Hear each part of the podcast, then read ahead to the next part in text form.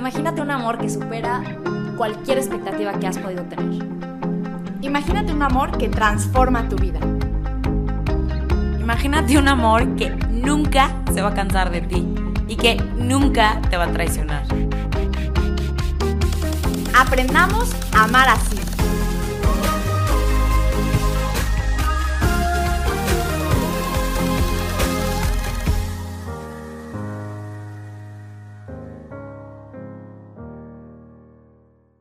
Hola a todos, bienvenidos, ¿cómo están? Qué gusto tener aquí otro episodio, aparte de un episodio que va a estar increíble con una invitada de honor que se ha reunido con nosotros desde España. O sea, creo que es la primera vez que literal estamos eh, pues traspasando los límites del, continente.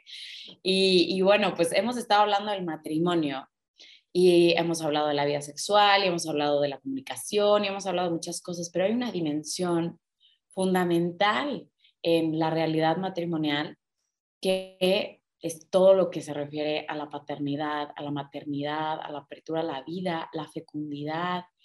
Y sabemos que la iglesia ha dicho muchas cosas sobre esto sobre todo en la primera temporada, en algún momento lo, hablamos, no, en la segunda temporada, perdón, lo hablamos un poquito más desde la perspectiva como médica, ¿no? De, de cuáles eran algunas alternativas para vivir, pues, la paternidad, la maternidad.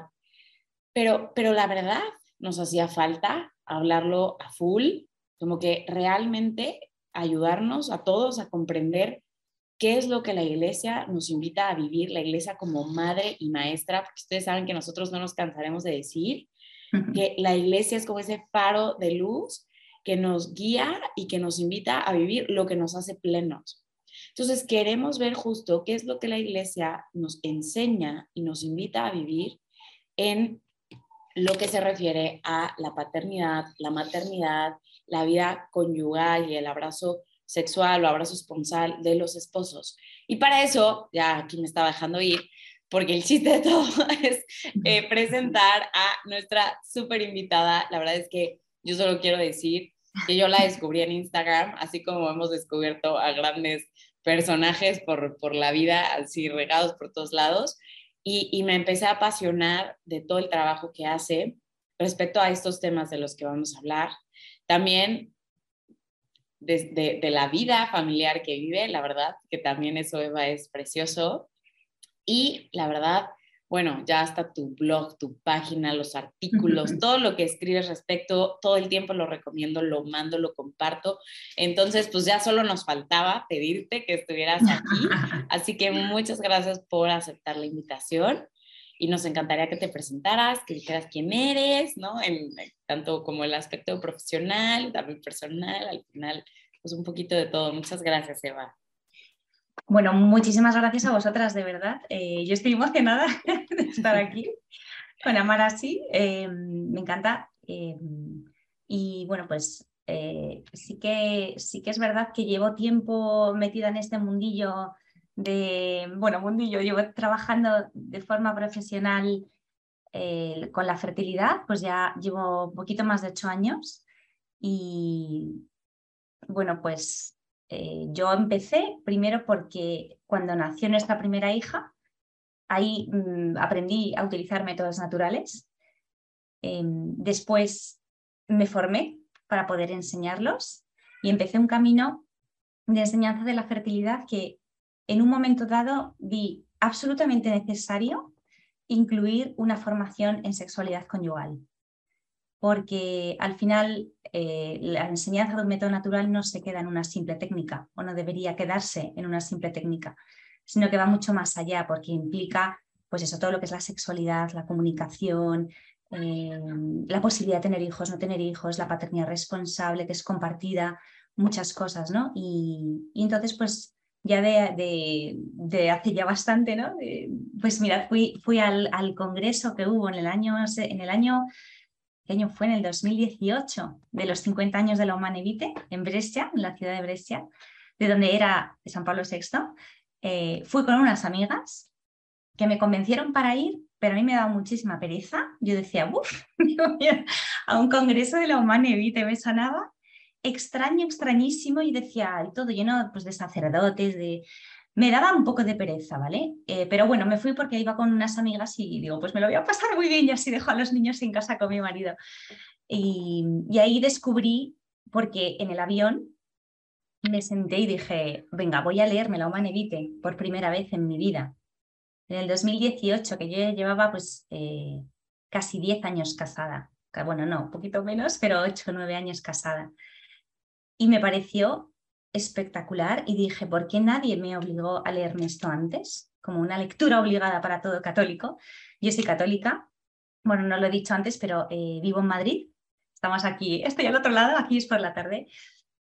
Y, bueno, pues eh, vivimos aquí, tengo a mi marido, tenemos siete hijos y es verdad que eh, toda la enseñanza de la sexualidad también luego trato de aplicármela a mí misma, ¿no? Todos los todo lo que he podido ir estudiando, el descubrir la humanidad. O sea, yo no me canso de decirle a los matrimonios que se la lean, que se la lean de arriba abajo y que además es muy sencilla, ¿verdad? Porque es una, es una encíclica que, es, que habla, sí, yo cuando la vi dije, en comparación con otras, dije, Buah, esto te lo lees en nada, en una hora te lo has leído.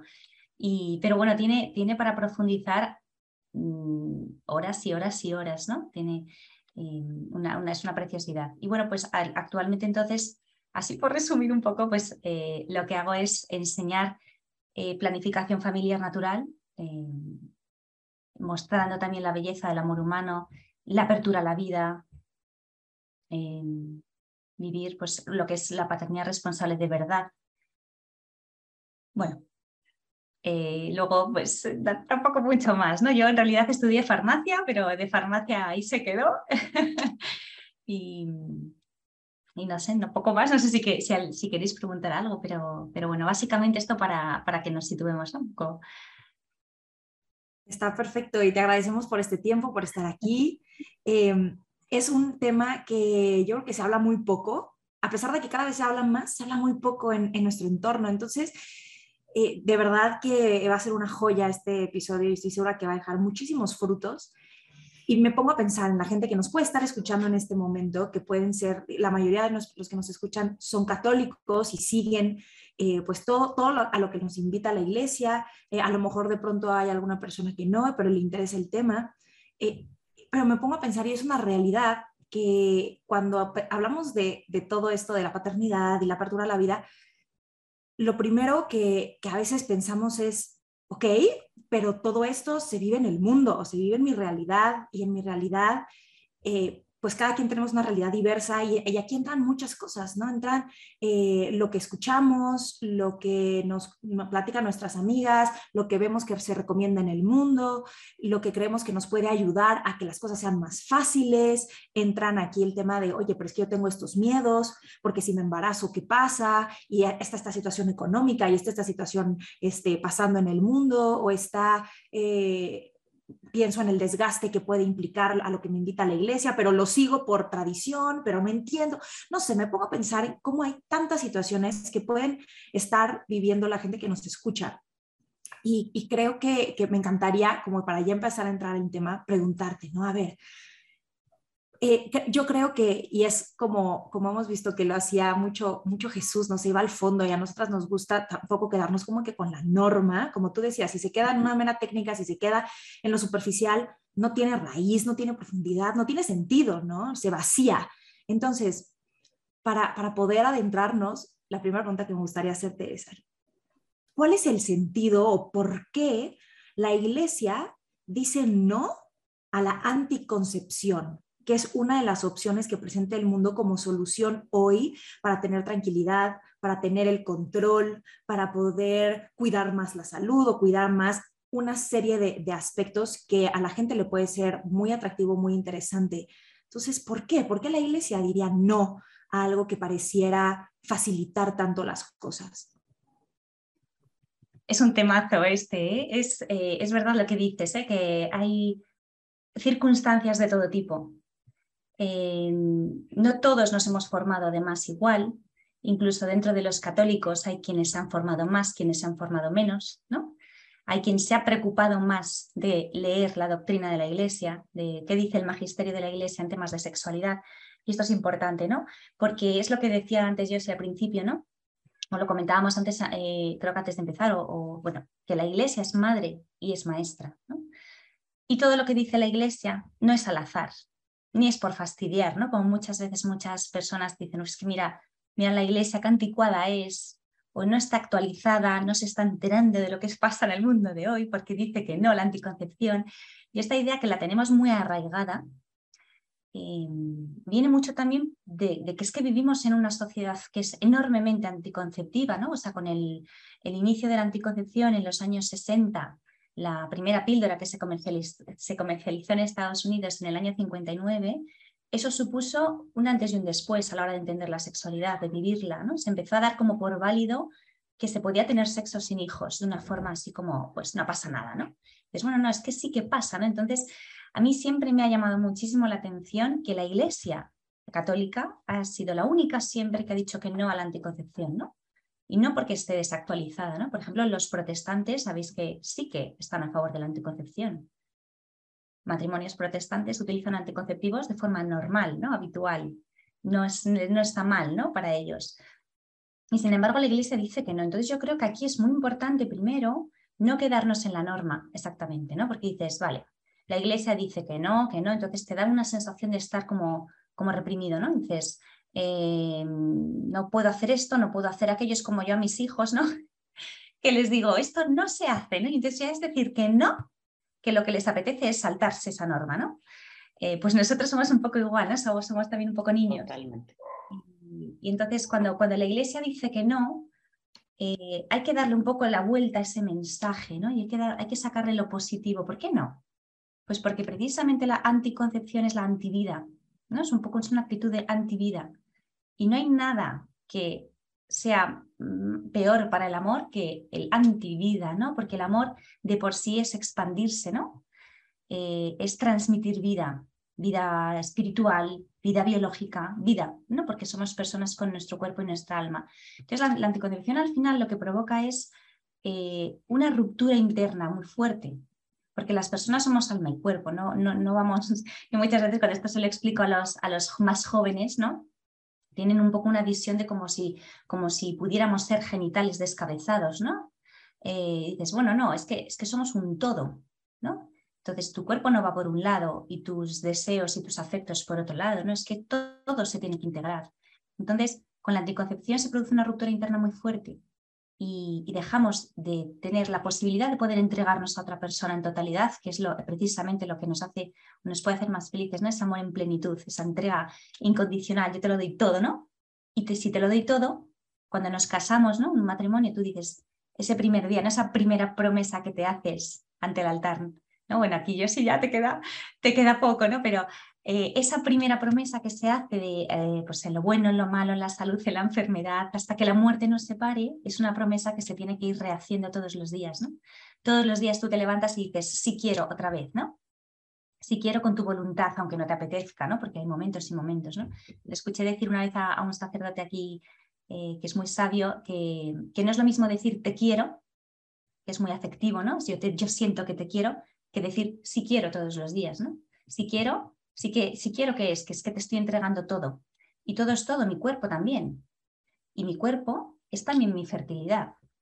Con la anticoncepción lo que provocamos es que no, es que no te lo quiero dar todo, ¿no? Hay una parte que no nos la damos, que nos la guardamos. ¿Por qué te la guardas?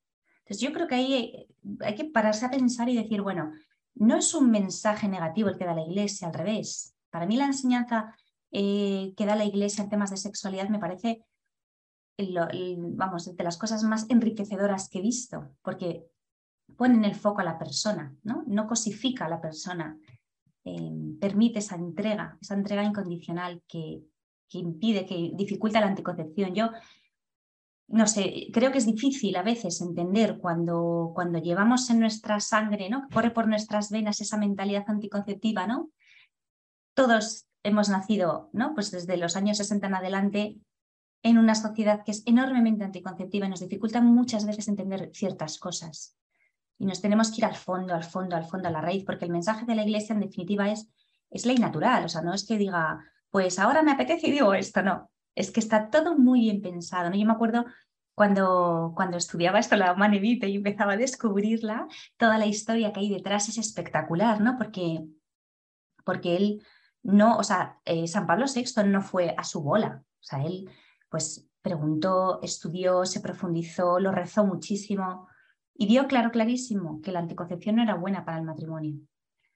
Y, aquí sí, que es verdad que hay, hay un, bueno, no sé si llamarlo problema o qué, o, ahí hay un, pequeño hilo, ¿no? Como muy sutil que cuesta ver, porque cuando tú, por ejemplo, pones un preservativo de por medio, la intención de, de cortar es como muy evidente, ¿no? Porque tú pones un, un, preservativo, ¿no? Pones una barrera. Sin embargo, cuando, por ejemplo, se toma la píldora, esa barrera realmente como que no la ves, ¿no? Como que te parece que el acto sexual es igual que si no utilizaras ese, tipo de anticoncepción, ¿no? Pero en el fondo la intención que se está teniendo cuando, cuando se toman por, por, con esa intención anticonceptiva, en el fondo, en el fondo, en lo más profundo de la persona estás diciendo que no. No, no, no quiero que me des hijos, no te quiero.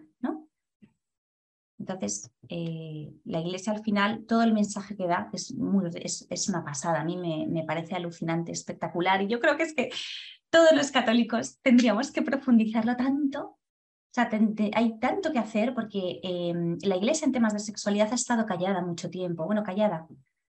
quizá hay como un poco de vacío ahí, ¿no? Hay muchos católicos que se sienten pues que no han recibido una formación en ese tema o que, o que la enseñanza que les ha sido dada ha sido muy normativa, ¿no? Normas, esto sí, esto no, ¿no? La castidad, la castidad, para cualquiera que lo escuche, tú sales por ahí y le preguntas a alguien, ¿qué es la castidad? Y te va a decir, como me decía uno, eso, de curas y monjas. Y yo digo, no, qué falsa imagen tenemos de la castidad, ¿no? Pues hay muchas cosas para profundizar em, y muchísimos documentos de la Iglesia, la Humanevite, todo lo que escribió San Juan Pablo II, que empezó antes de ser, de ser papa.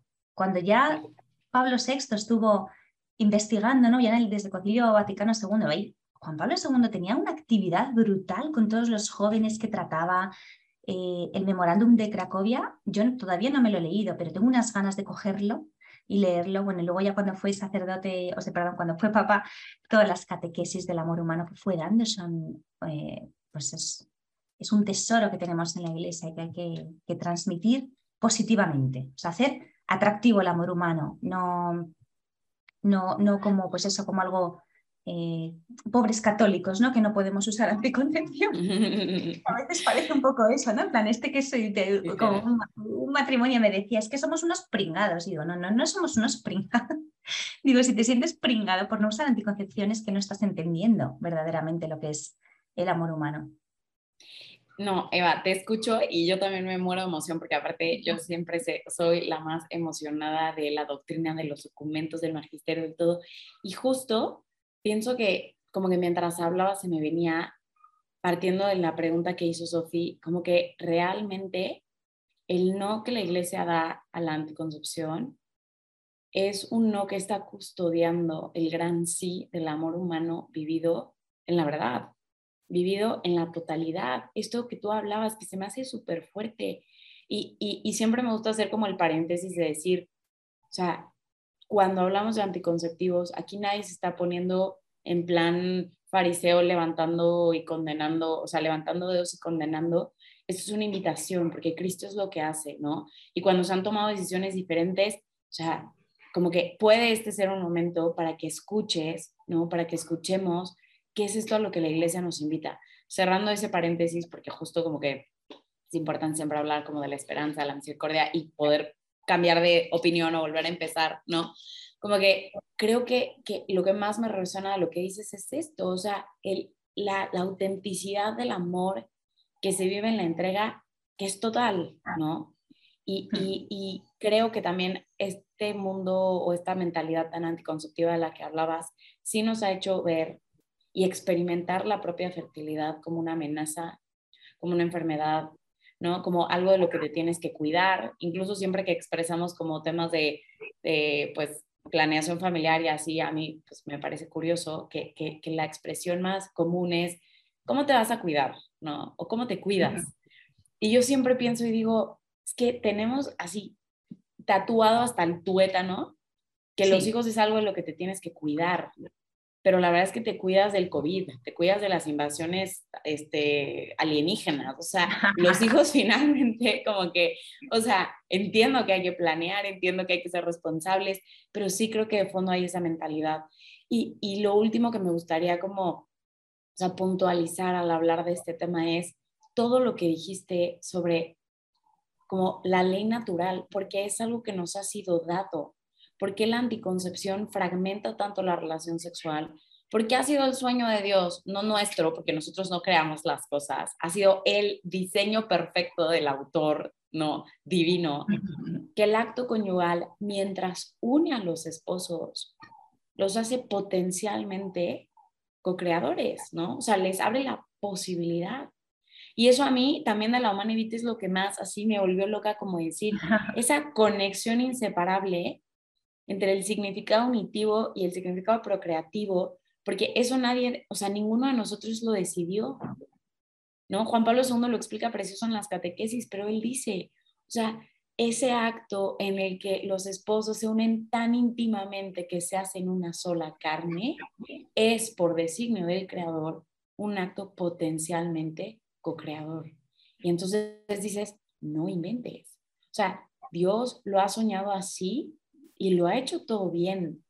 Entonces también creo que es súper importante reconocer que mm, como que no es algo impuesto, como dices tú, porque se le ocurrió al Papa, sino más bien que ha reconocido el diseño perfecto dispuesto por Dios, que es la garantía de, de que seamos felices, ¿no?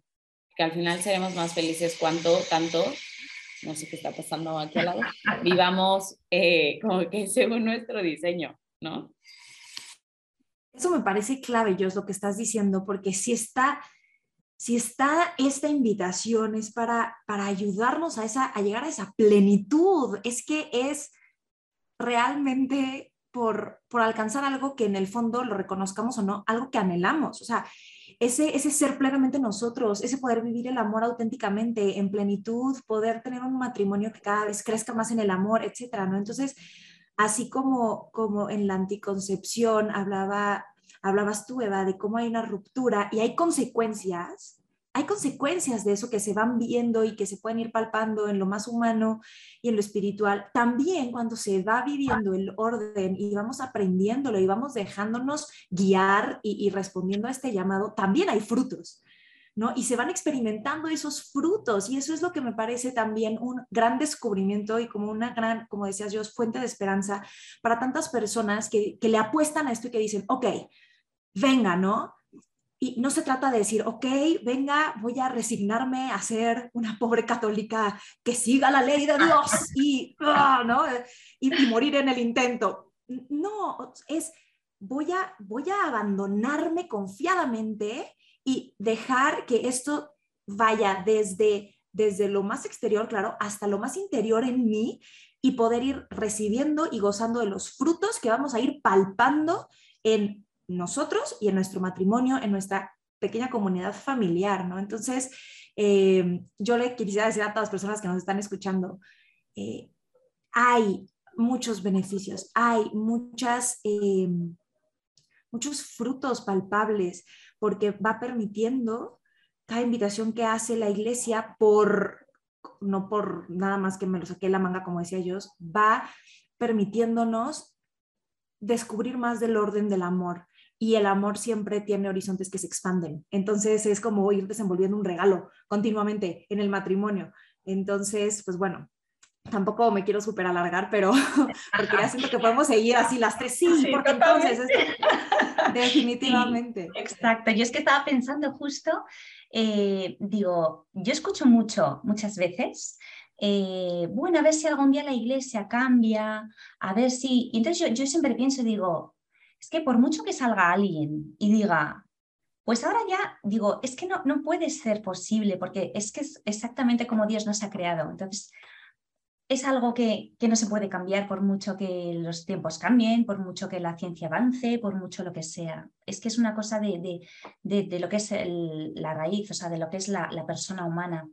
Y, y, también es verdad que yo me me doy cuenta de que a veces cuando alguien no ha descubierto esto, le extraña, ¿no? Como que ve algo ahí como, mm, pero eh, matrimonios que han pasado por anticoncepción y luego han descubierto eh, los métodos naturales, vivir pues eso con una actitud de, estar abiertos a la vida, a lo que Dios quiera, eh, en esos casos sí que se ve un cambio brutal. O sea, ellos mismos me lo dicen, me dicen, jo, que, que, es que nos ha cambiado tanto. Eh, nuestro amor es mil veces mejor, ¿no? Porque cuando se utiliza la anticoncepción, muchas mujeres me dicen, hay veces que me siento utilizada, ¿no? Como que te viene el desánimo, la desgana, ¿no? Es como que se pierde ahí el trabajarse el amor muchas veces. Otras me dicen que no les importa, ¿no? Y dices, bueno, vamos a ver a la larga, a ver cómo vamos, ¿no? Pero, pero efectivamente quien, quien ha descubierto este camino nuevo es, es que descubre un tesoro que necesita custodiarlo, cuidarlo, transmitirlo a los demás. Y entonces lleva, así como justo aprovechando ahí, siento que es como un momento oportuno para decir, ¿cuál es entonces la propuesta que hace la iglesia? Porque creo que justo cuando hablamos de la humana evite, lo primero que, que, viene claro, y un poquito ya lo hablamos, como, pues sí, no a la anticoncepción, no a cerrarte a la vida, no ser, o sea, no vivir antivida, mente, ¿no? Así. Entonces, ¿qué propuesta hace la iglesia? Y pues ahí nos encantaría que nos, nos contaras. a ver, a ver. Bueno, la, propuesta que hace la Iglesia es eh, vivir la sexualidad tal y como Dios nos la ha dado, ¿no? Es decir, cómo ha sido creada, con esa eh, capacidad de poder querer a otro, ¿no? A través del cuerpo, a través de, de tu entrega, de tu entrega total y absoluta. Y eso necesariamente, esto es lo que más nos cuesta a veces entender, necesariamente incluye también darse, dar el cuerpo. Por eso, cuando la Iglesia habla de que, de que la sexualidad conyugal tiene esas dos finalidades, ¿no? el amor mutuo y la procreación, no nos está diciendo que tengamos que tener hijos sin control, ¿vale? Porque eso yo creo que es una idea que se malentiende. Es la, eh, Dios no te quiere agobiado, no te quiere angustiado, no te quiere teniendo un hijo tras otro, tras otro, como si por ello fueras a ser mejor. No. Lo que te está diciendo es que vive tu sexualidad con todo lo que es, porque es la única forma de vivirla plenamente, de sentirte amado hasta lo más profundo, ¿no? Igual que tú quieres al otro con todo lo que te está dando, al revés también. Y en esa entrega incondicional es donde en el matrimonio se encuentra de verdad una felicidad, que es verdad que la felicidad plena solo la da Dios, ¿no? Pero es un camino juntos que se está dirigiendo hacia una meta, ¿no? De pasito a pasito juntos. Pues caemos, pues nos levantamos. Pues eh, nos vienen las dudas, pues, pues volvemos otra vez, ¿no? A revisar, porque esto pasa mucho. No es un camino perfecto el que marca la Iglesia.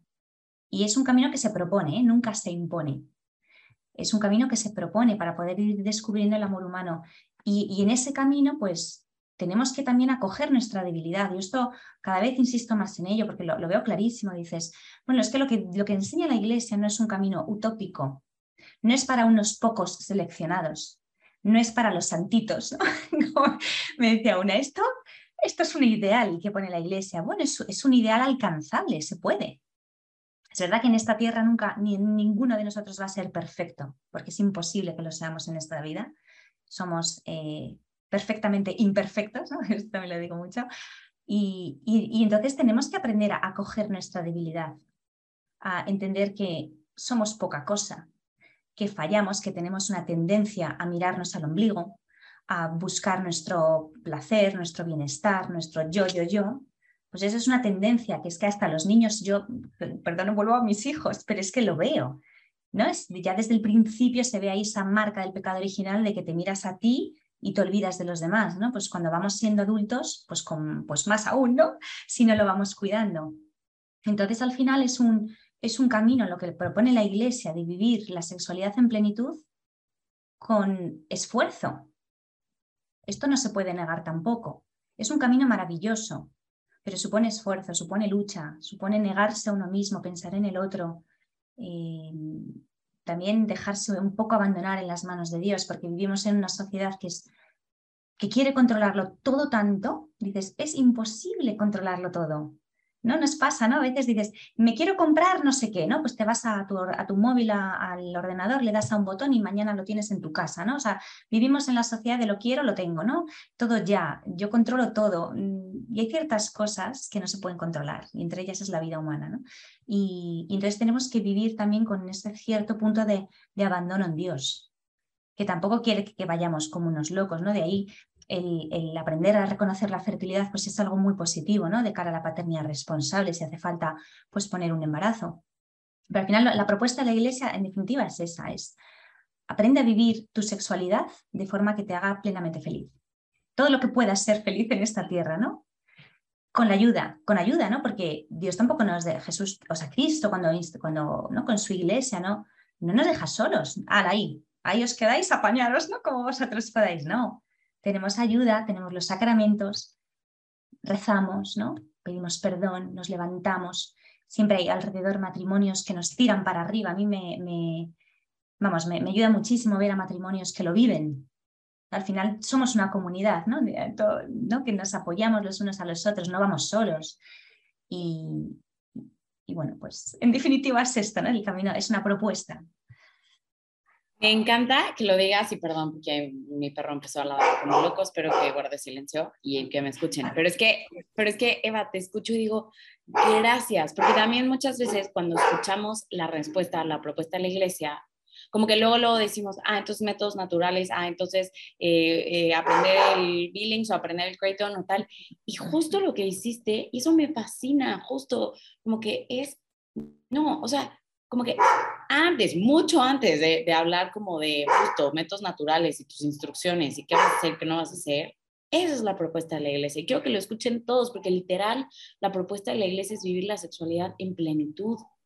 Y la propuesta de la iglesia es vivir la paternidad, la maternidad responsable. Es que Juan Pablo II no, no dice, este, pues el número de los hijos y la no sé qué, dice vivir la sexualidad y la paternidad de acuerdo a la altísima dignidad de los cónyuges, del acto conyugal, de lo que es ser co-creadores, lo que es ser coeducadores. O sea, estamos hablando de algo tremendamente más grande, ¿no? Que solamente eh, saber cuántos hijos vas a tener o no. Habla de toda una actitud interna, de saberte un privilegiado, porque Dios te ha querido compartir la potencialidad de, crear con Él. Eh, hablaste también de la apertura a la vida, que al final pues esa también es la propuesta de la iglesia, abrirnos a la vida, que de verdad yo cada vez, no sé si ustedes estén de acuerdo conmigo, pero cada vez más pienso, porque pues digo, muchas veces tú piensas, apertura a la vida, ah, la iglesia quiere que tenga mil hijos, pero luego también están los que desean con todas sus fuerzas tener hijos y no logran el embarazo. Y la, la, la invitación de la iglesia sigue siendo esa apertura. Es como que yo cada vez más reflexiono que de verdad, de verdad, de verdad, la apertura a la vida, además de que se juega en lo más íntimo del corazón humano y que es algo que como que Dios y los esposos como que saben y tú no puedes poner, esa persona está cerrada, ¿no? Así como que, porque me parece imposible, también es algo que tiene tanto más que ver con abrirse a la voluntad de Dios. O sea, pero abrirse de qué? O sea, abrirse, ¿no? A escuchar la voluntad de Dios en la propia vida, a escuchar la voluntad de Dios en tu comunidad de vida y amor, que es tu familia, ¿no? Como que siento que, es una actitud y, y, algo que como tú decías, bueno, por nuestras propias fuerzas imposible, ¿no? Por eso tenemos los sacramentos, por eso tenemos la gracia, por eso tenemos, o sea, como que nos conviene estar con más, más matrimonios que lo vivan, vivirlo acompañados y tal, pero que justo va muchísimo más, más profundo que técnicas, ¿no? O sea, primero es como que esto, o sea, esta es la propuesta de la iglesia, vivir plenamente la sexualidad, esa paternidad y maternidad responsables, que son, es la, vivirla de forma que corresponda a, quienes son, vivir la apertura a la vida, es que eso es. Y entonces ya después, como que podemos hablar, ¿no? De reconocimiento de la fertilidad y planeación familiar natural, que ya después dirá Juan Pablo II, y sí, es parte de, ¿no? O sea, como que aprender a reconocer los signos, o sea, aprender a, y todo esto que, bueno, ahorita iremos hablando, pero es que me encantó tu respuesta, porque dije, sí, sí, sí, porque es tanto más, ¿no? Sí, exacto, sí, porque... Porque yo me encuentro con muchos católicos, o sea, ya, pues es que de todos estos años ya he podido tratar cientos de matrimonios, es una, pasada la cantidad de gente que he tratado. Yo estoy súper agradecida porque también aprendo mucho con ellos. Pero me he encontrado mucho, mucho eh, matrimonios que, ah, es que como soy católico tengo que hacer esto. Y yo digo, bueno, puedes hacerlo, vale. Pero primero vamos a partir de la base, ¿no? ¿Por qué haces esto? Es decir, entiende primero, pues lo que tú decías, ¿no? Yo sí, entiende primero eh, qué es la sexualidad humana, qué es la sexualidad conyugal, qué, para qué, por qué una relación sexual, qué sentido tiene, y luego ya haces el método. y aprendes el método, ¿no? Pero vamos a partir primero de una base importante, porque si no, luego pasa muchas veces que eh, el método se acaba quedando en una simple técnica. Y si el método no se entiende como un estilo de vida de vivir la sexualidad, entendiendo esa, esa sexualidad llevada a plenitud, no se puede hacer bien. No se hace. O se hace mal. O lo dejas. O usas el método natural acompañado de anticoncepción, que eso también es bastante habitual. Y dices, jo, es que no, no, no estás entendiéndolo bien entonces, ¿no? Vamos a pararnos a, o sea, tampoco es por, por, juzgar con el dedo, ah, mira qué mal lo hace, no, no, eso no, no es eso, ¿no? Pero, pero sí que ayudará a entender porque, porque les ayuda mucho. A mí, vamos, me lo dicen, me dicen, jo, qué, bien, ¿no? Haber descubierto esta forma de vivir la sexualidad que, pues que a lo mejor no, no la acababa de entender bien antes, pero viviéndola la entiendo. Es que es por eso que, que no, que, que porque también se escucha muchísimo, ah, los métodos naturales son el anticonceptivo católico. Claro, es que eso es lo mismo. Es que no, es que, es que no, porque justo detrás de optar por un, por un método de reconocimiento de la fertilidad natural está el, la apertura a la vida. Exacto. Entonces, simplemente apoyarte en, en conocer y reconocer los signos de tu cuerpo es una manera de, de corresponder a esa apertura y, y, y, colaborar con Dios de manera responsable, porque Dios tampoco quiere que, ah, yo decido por ti en tu vida todo, no, es yo, yo quiero guiarte, abandónate en mí, pero tú colaboras conmigo. Y claro que hay una paternidad responsable, que ahorita hablaremos un poquito de cuáles pueden ser como que cositas que nos ayuden a, a poder discernir si el embarazo, si ahorita mejor no, etcétera, etcétera, pero es que justo es el fondo de apoyarte en, en estos eh, en el Creighton o en el Billings, o hay, hay, tantos, ¿no? Este, lo que está en el fondo, lo que hace que precisamente no sea un anticonceptivo católico, ¿verdad? Porque claro que se puede vivir con una mentalidad cerrada a la vida, con un corazón cerrado a la vida, claro que se puede vivir de manera anticonceptiva,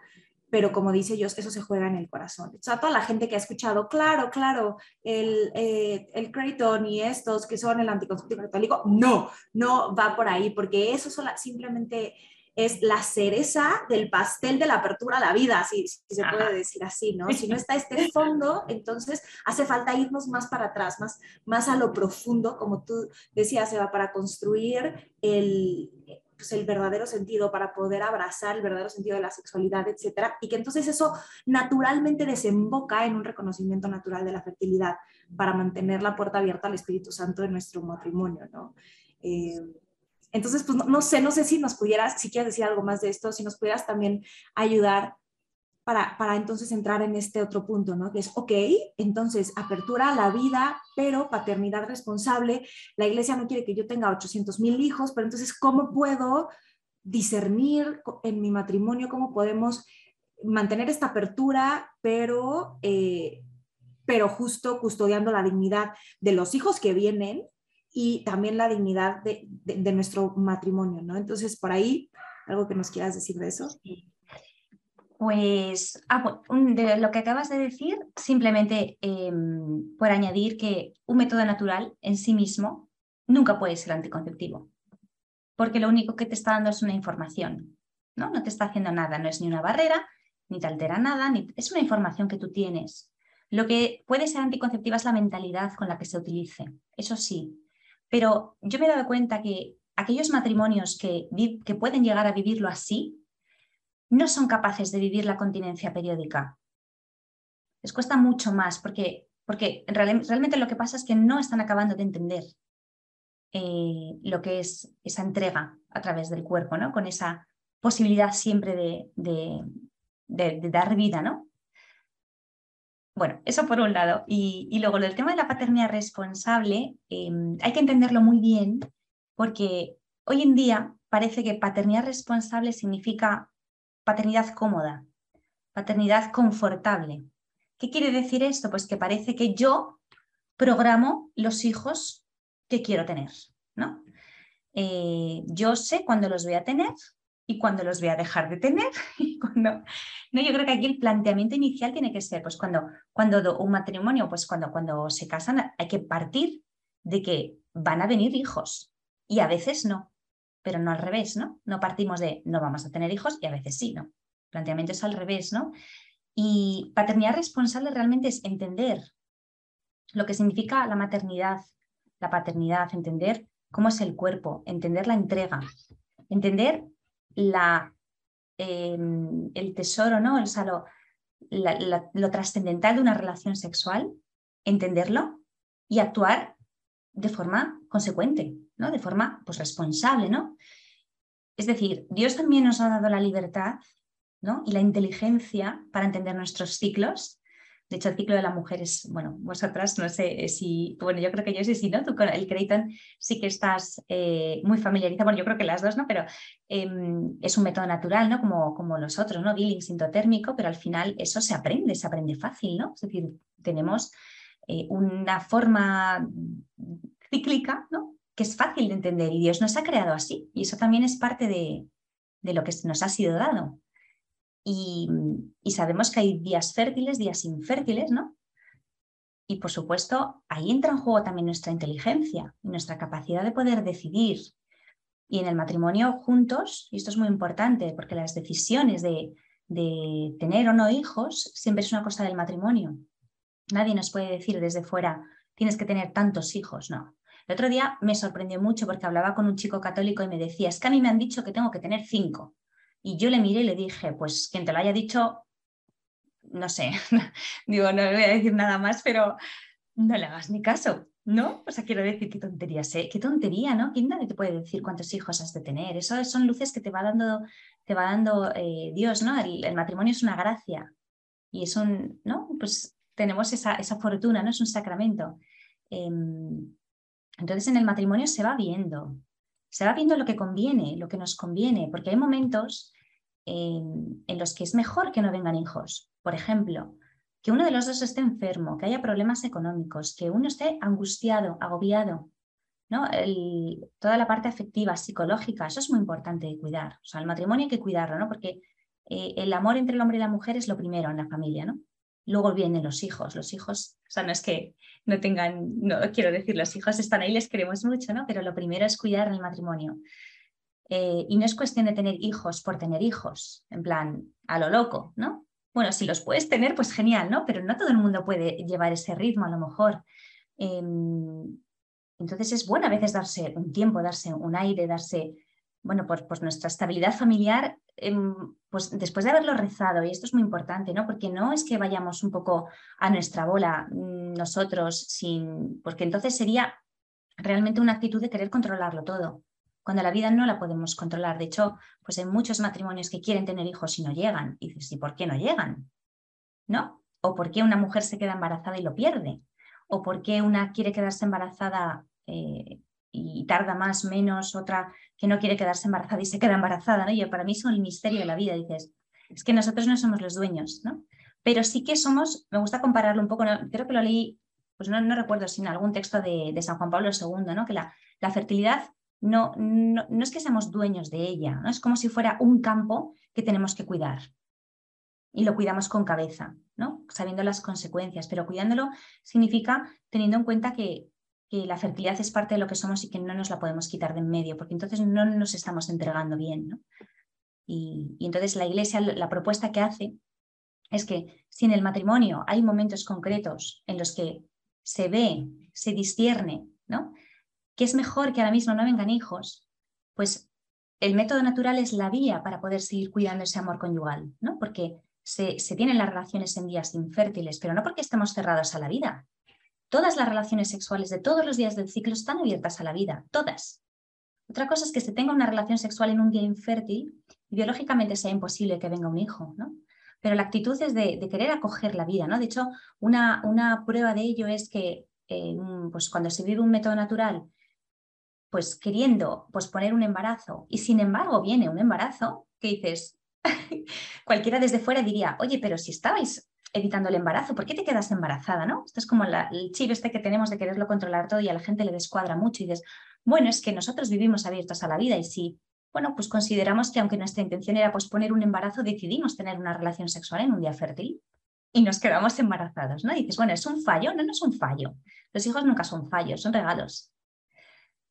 Claro, es que es una forma de vivir la vida tan diferente, es, como darle la vuelta a todo lo que socialmente se entiende hoy. Yo, entiendo que nos miren raro muchas veces, digan, ¿y esto?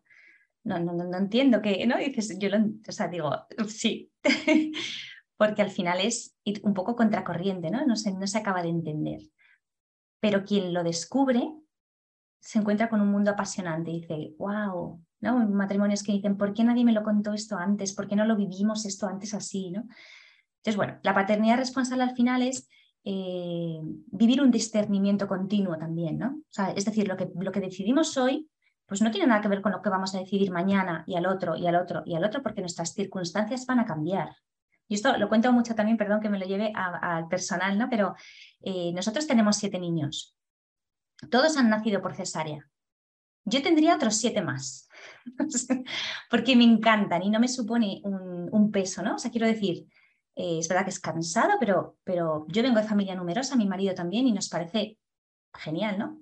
Pero yo ya estoy muy limitada, digo, qué pena, qué pena, ¿no? Esto, pues, pues, pues, es una circunstancia que me encuentro, ¿no? Y entonces tenemos que vivir eh, respondiendo a esta circunstancia, que no es la misma que a lo mejor tenga otra persona que, que se encuentren pues, en otra situación. Es decir, al final, pues a, medida que van pasando el tiempo en el matrimonio se habla, se discierne entre los dos. La única persona que podemos dejar entrar es a Dios, es la única. A quien le pedimos luces, pues que queremos hacer su voluntad, que, porque al final estamos en sus manos. Bueno. Y, y, sabes que de eso que decías, justo apenas publicaste y me morí de risa con el post de que, ¿cómo discernir? No sé qué, y no, como dijiste algunas claves, dijiste como, pero eso sí, ni la suegra, hasta el cura sale sobrando en sus opiniones. Y dije, sí, y la verdad respecto a lo que dijiste del número de niños y tal, y que a este pobre niño le dijeron que cinco, digo, yo en serio que soy una nerd de los documentos de la iglesia. Si hay algo que no he podido encontrar en uno solo, es que la iglesia te dé un número. No. Porque literal no lo da. Como también de las circunstancias que hablaban, esos eh, que hablabas tú de los motivos para espaciar el embarazo, no hay una lista. Porque justo, ¿no? La iglesia está apelando a ese discernimiento que también me encantó, Eva, que dijeras, es que, es continuo, que es vivo. O sea, justo yo lo pienso, porque es la pregunta más típica cuando te vas a casar de que, ¿y cuándo te vas a esperar para tener hijos? ¿Y cuántos van a tener? Y son de los que, así, ¿no? Y la verdad es que Lalo y yo nos reímos porque decimos, o sea, ¿cómo ahorita que ni me he casado quieres que te responda, ¿no? Cuando es algo que, que, tenemos que discernir, ¿no? Que tenemos que ir viendo. Y justo lo que dices, las circunstancias, porque ahorita te imaginas una cosa y luego puede venir otra, o sea, en fin, muchas cosas. Pero lo que sí quiero preguntarte, porque sé que ya casi tenemos que ir cerrando, eh, pero es, o sea, de todo lo que ibas diciendo, es, creo que nosotros justo muy metidos en este mundo de los métodos naturales, como que podemos entender fácilmente que, pues bueno, si estás posponiendo el embarazo, entonces te abstienes de la relación sexual en el periodo fértil, ¿no? Que justo creo que como tú decías es radicalmente diferente a la anticoncepción, o sea, justo, ¿no? Bueno, un ejemplo, ya te hago la pregunta, perdón, pero es que a mí me ayuda mucho, siempre pienso que el ciclo menstrual es como una orquesta sinfónica, o sea, de verdad, que es una complejidad preciosa, pero que logra una pieza de arte, o sea, es, es tremendo, ¿no? Y la verdad es que en los métodos naturales tú aprendes a casi que a transcribir la partitura, o sea, porque aprendes a escuchar, a reconocer ese lenguaje, esas notas que se tocan, y entonces pues tienes una canción, pero esa canción te ha sido dada, o sea, es dada. Y en los métodos naturales tú aprendes a bailar al ritmo de esa canción. Y si estás posponiendo el embarazo, el dominio es de uno mismo, ¿no? La espera es la de uno mismo. No dominas la, naturaleza, no dominas la canción. Y en la anticoncepción, yo casi me puedo imaginar, los jóvenes ya ni usaron esas cosas, pero una grabadora ubicada de, de las que les metías el cassette para reproducir la música.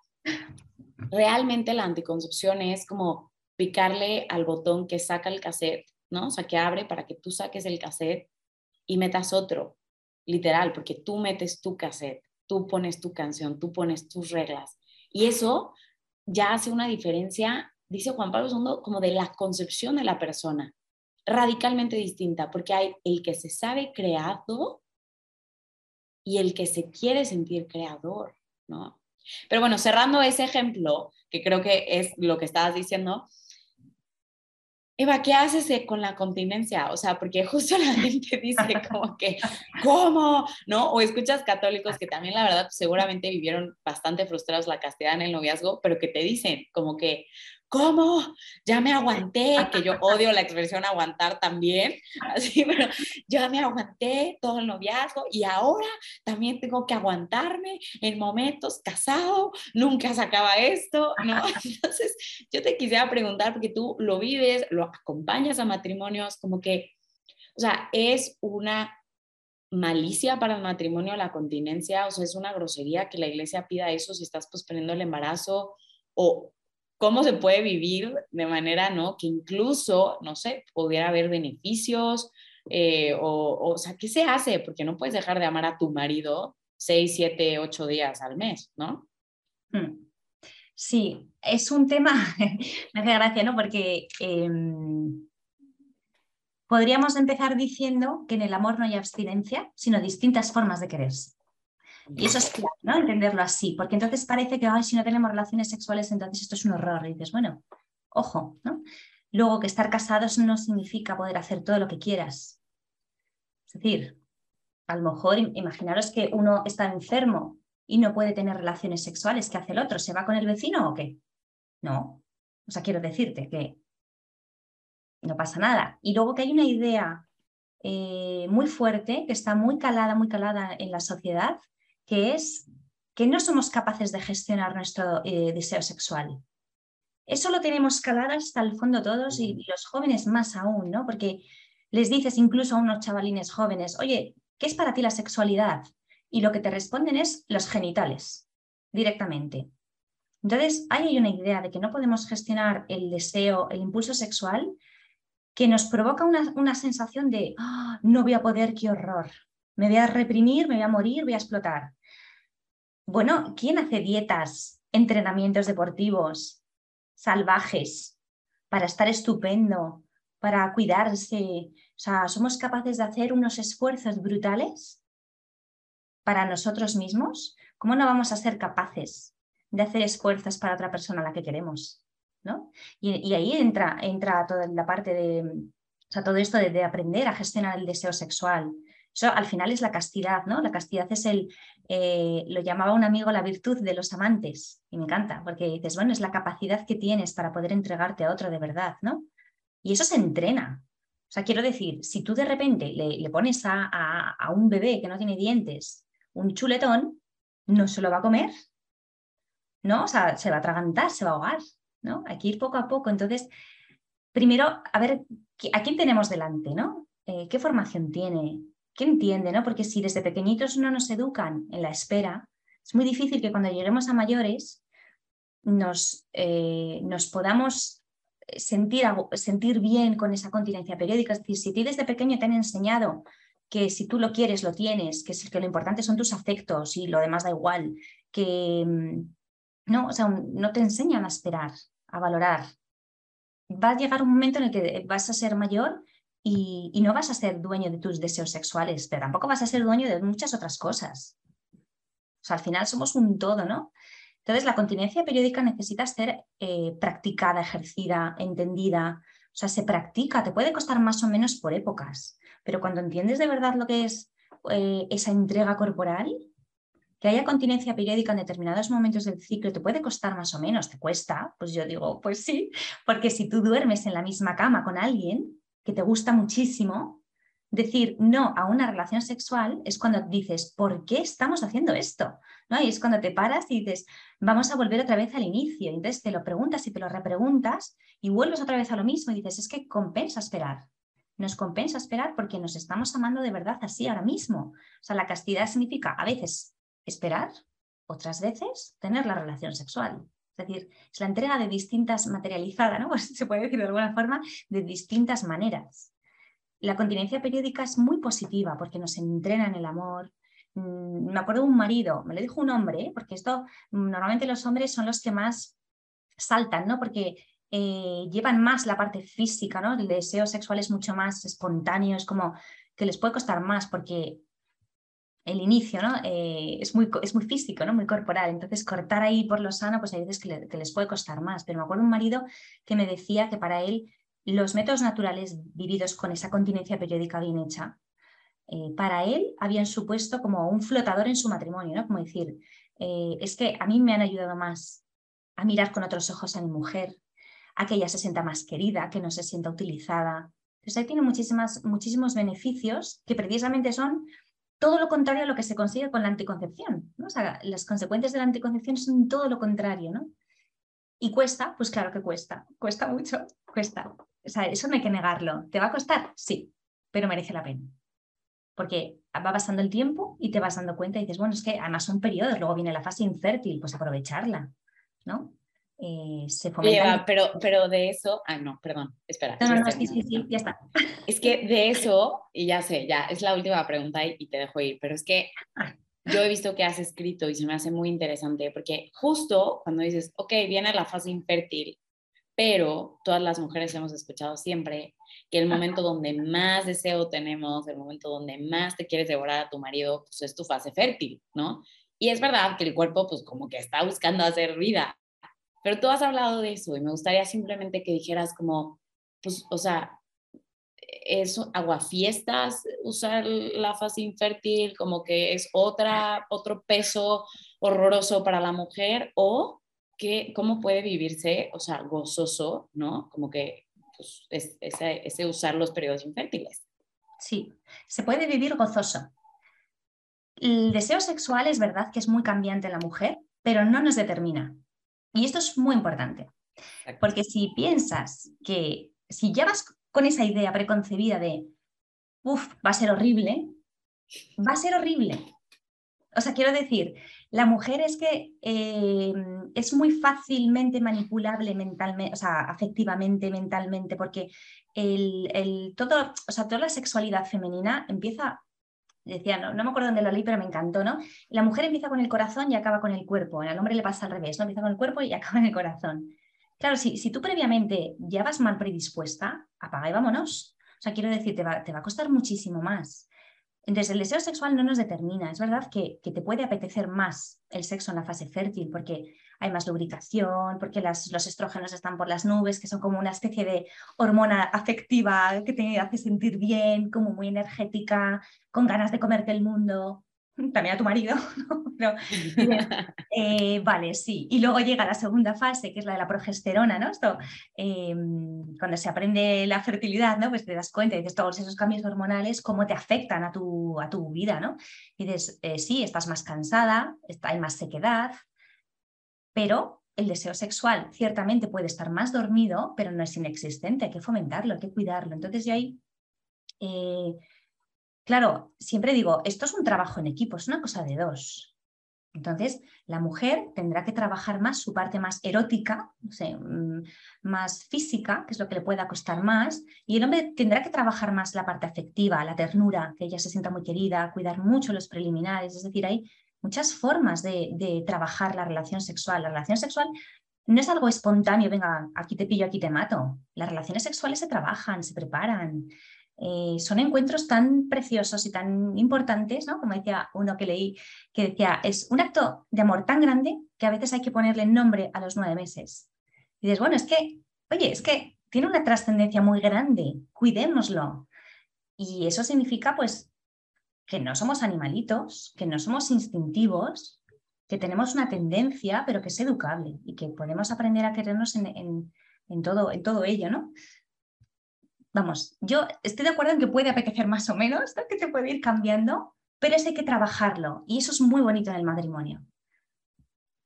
Y, esto que decías de no somos instintivos, San Juan Pablo II precisamente hacía esa distinción entre instinto sexual e impulso sexual, que hay literaturas en donde no se hace la distinción, etcétera, pero él justo decía como nosotros como personas tenemos este impulso que es incluso materia prima para el amor auténtico, que, que, va a llegar a, encender el, el, corazón y el cuerpo y la afectividad y la mente y todo para, para así hacernos propulsión hacia el otro y que ese encuentro sea así como ¡fua! ¿no? Eh, y es un impulso, es un impulso que se puede dirigir, es un impulso que se puede conocer, es un impulso que se puede sublimar cuando, cuando es un momento de espera y también propulsiona el amor, aunque no sea como imán a los cuerpos, ¿no? Eh, y, no como un instinto, como se vive hoy en día tantas veces, como una necesidad, ¿no? Pero, es que es mi necesidad y por eso también, bueno, tantas, tantas cosas que, que escuchamos y que ni mejor ni me voy a meter a, eso, pero, pero, pero justo esto que invita a un, a un autoconocimiento, a un autodominio que hace más completa la entrega. Exacto. Y, creo que ese autodominio y, el yo entonces intencionalmente me entrego, va para, para los momentos de, de, espera, me entrego de otra manera. Exacto. Y también para los momentos en los que sí se da el encuentro sexual, es me estoy entregando por completo a ti porque me poseo me entrego más en totalidad porque no puedo dar lo que no tengo y si no me autoposeo, simplemente el mensaje que te estoy dando es, quiero estar contigo porque ya no me aguanto, porque no puedo decir que no y estoy sintiendo esta necesidad y entonces ven acá para que podamos desfogar esto que sentimos. Y, eso como que yo lo escucho y es como un, o sea, cero, cero digo, ah, sí, qué hermoso mensaje, quiero que mi esposo me lo diga así, con, o sea, que, el mensaje que me digas sea, sea, ese, ¿no? Al contrario, es como, quiero estar contigo, quiero entregarme a ti, quiero recibirte por completo, quiero que seamos uno, quiero demostrarte mi amor con cada fibra de mi cuerpo y demostrándote que te conozco y que te considero y que te tomo en cuenta y que, y que quiero llegar contigo a, al horizonte al que nos quiera llevar Dios, ¿no? Físicamente, afectivamente, espiritualmente, y entonces juntos simplemente ser, ser uno en este encuentro, ¿no? Y, y entonces dices, sí, claro, claro que quiero, ¿no?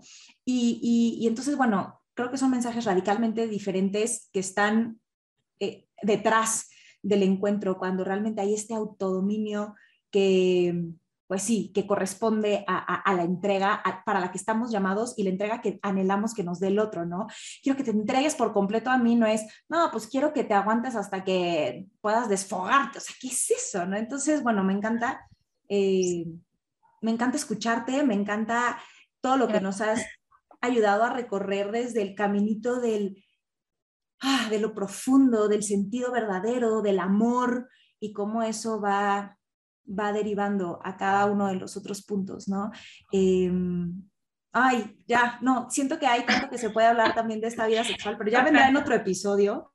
Em, para toda la gente que nos esté escuchando, este camino para los matrimonios es un camino de amor, es un camino expansivo, es un camino de vida, es un camino de abandono en Dios que claro que tiene retos, que claro que tiene eh, dificultades, pero precisamente es en cada una de esas dificultades que se enfrentan también juntos en el matrimonio que el amor va creciendo. Entonces, vale la pena, que fue la última frase que dijiste, creo, Evano, vale la pena eh, porque vale la vida.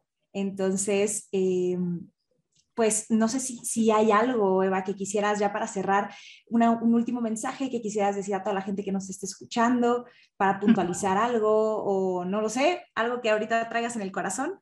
Sí, a ver, por cerrar así también este tema, diría, y unirlo con una frase de Juan Pablo II, Juan Pablo II que me parece espectacular, tiene una profundidad inmensa, y es que eh, cuando el deseo sexual es creado por Dios, pero es una promesa de felicidad. Es decir, el deseo sexual te abre la puerta a la felicidad y depende de cada uno de nosotros llegar a esa felicidad o no. Es decir, el deseo sexual al final puedes quedarte en ese deseo, en un placer y ya está, ¿no? Que es lo que decías antes, de venga, ya está, venga, placer y punto. Eso produce muchísima insatisfacción, no, no te produce felicidad nunca. Ese deseo sexual, sin embargo, te abre, te abre la puerta ¿no? a, a, descubrir a otro, ¿no? a entregarte. ¿no? Y ahí la frase de San Juan Pablo II que me encanta es que el mundo no contiene ninguna imagen de Dios mejor y más perfecta que la unión del hombre y la mujer y la vida que fluye de ella. Yo cuando la, la escuché, la he escuchado mil veces, ¿no? Y en cada momento me ha inspirado cosas nuevas. Digo, wow, es que efectivamente, ¿no? Todo empieza con un deseo, ¿no? Con una atracción, con un quiero estar contigo, pero siempre tiene que acabar en algo grande, que es precisamente para lo que está creado, ¿no? No, bueno, me quedé así pensando en la frase como de, aparte la vamos a hacer oficialmente la frase, del, episodio, porque está espectacular y de verdad, de verdad, de verdad, es una manera de terminar, porque efectivamente, ¿no? ¿Cómo lo podemos vivir de un modo como tan, eh, ¿no? Que, que está tan lleno de insatisfacción o apuntarle a eso, ¿no? Incluso al privilegio inmerecido de poder ser un signo, aunque sea un destello pequeño, ¿no? De la grandeza de Dios, que es comunión de vida y amor, y toda esa vida que fluye de, Él. Pues de verdad, muchas, muchas gracias. Y te queremos pedir pues un tip o algo que quieras recomendarle a la gente que ha escuchado este episodio. que se lea la evite. Obligatorio. Obligatorio. Yo de, de, verdad lo creo tan necesario y me da tanta pena cuando hablo con católicos y me miran raro, en plan, ¿qué es eso? Digo, no. Entonces vamos a empezar, que hay que formarse, que hay que entender por qué se hacen las cosas, por qué, por qué la iglesia dice lo que dice. Hay que hacer un esfuerzo por, por entender porque Estoy completamente de acuerdo contigo. Lectura obligatoria. Lecturas. Para toda la gente que dice, ¿qué? que humane vite, ¿ok? Se escribe con H como de humano, ¿no? Humanae, vitae, porque luego si escuchamos un nombre y ¿cómo? Simplemente lo pueden poner ahí en, en, en, su buscador, en internet, y poner humane vite este, PDF y les va a aparecer les recomendamos que entren a la página de vatican.va, que es la página oficial del Vaticano, donde pueden encontrar todos los documentos oficiales, no importa de hace cuánto tiempo, ahí están todos resguardados y se puede descargar, lo pueden tener en su celular para leerlo electrónico, imprímanlo, subrayenlo, ahora sí que gócenlo. Y también, Eva, ¿dónde te podemos encontrar? ¿Cómo te podemos seguir y ver todo lo que haces? Sí, pues a ver, yo sobre todo tengo Instagram. Tengo, hay un Facebook, pero nada, no ir a Facebook porque lo tengo totalmente muerto. muerto desde hace mucho. Yo me creé un proyecto hace, cuando empecé con todo esto, que antes al principio no lo dije, que se llama Let Yourselves. Es un proyecto que mm, ese nombre lo pusimos mi marido y yo cuando estábamos pensando a ver cómo llamamos a, a esta idea de querer enseñar la fertilidad, de transmitir el amor humano. Y es, significa un poco vosotros mismos, ¿no? Venga, chicos, que vosotros podéis, ¿no? Em, Let Yourselves. Eh, entonces, en Instagram, bueno, es mi nombre, Eva Corujo, Let Yourselves. Y, eh, pues tengo una página web, está el contacto, quien quiera que me escriba. Yo todos los mensajes que me van mandando la gente los contesto siempre, aunque vaya más o menos lenta, pero los contesto. Dudas, no sé, lo que sea. Si puedo ayudar, pues feliz.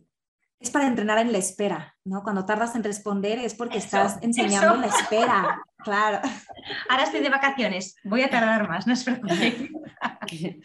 Ay, Eva, pues, pues, muchas gracias por darte tiempo en tus vacaciones para estar aquí con nosotras. Ha sido una cosa este episodio. Que sepáis que para, mí es, para mí es relax esto, que lo sepáis, porque yo tengo ya los niños y para mí es como un descanso. Y además estas cosas, este tema me encanta, me parece tan bonito Ay, pues gracias. De verdad, gracias. Y ahí estaremos viéndonos. Un abrazo grande desde España y a todos los que nos escucharon. Gracias. Adiós.